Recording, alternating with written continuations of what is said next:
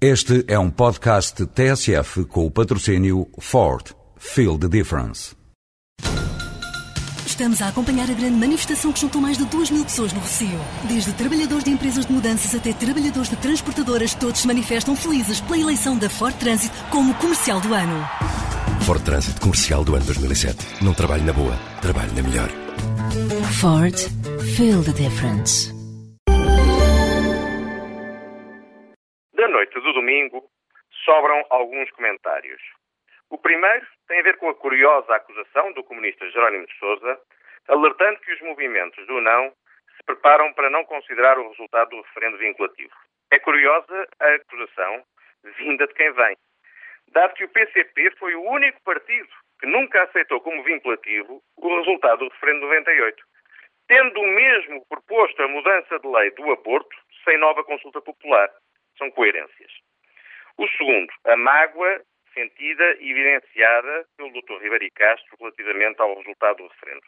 Eu compreendo e partilho a tristeza da derrota sofrida, atendendo ao que estava em causa. Mas é fundamental que o CDS, como partido responsável, não tenha agora o comportamento que no passado criticou ao Partido Comunista. O resultado do referendo deve ser respeitado.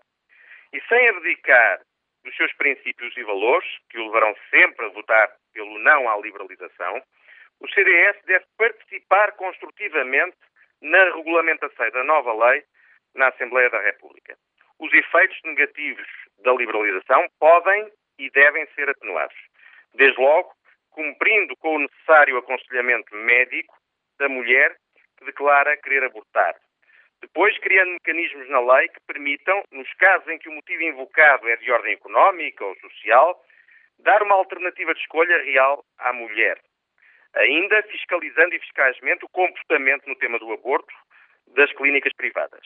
E, finalmente, tendo uma posição positiva e construtiva relativamente à educação sexual e ao planeamento familiar.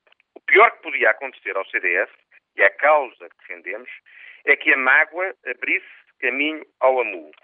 E ao invés de lutarmos para que a lei seja o menos facilitadora do aborto possível, deixássemos cair os braços, clamando por amanhãs que cantam. Os amus políticos não me convencem. São pouco eficazes e não são responsáveis.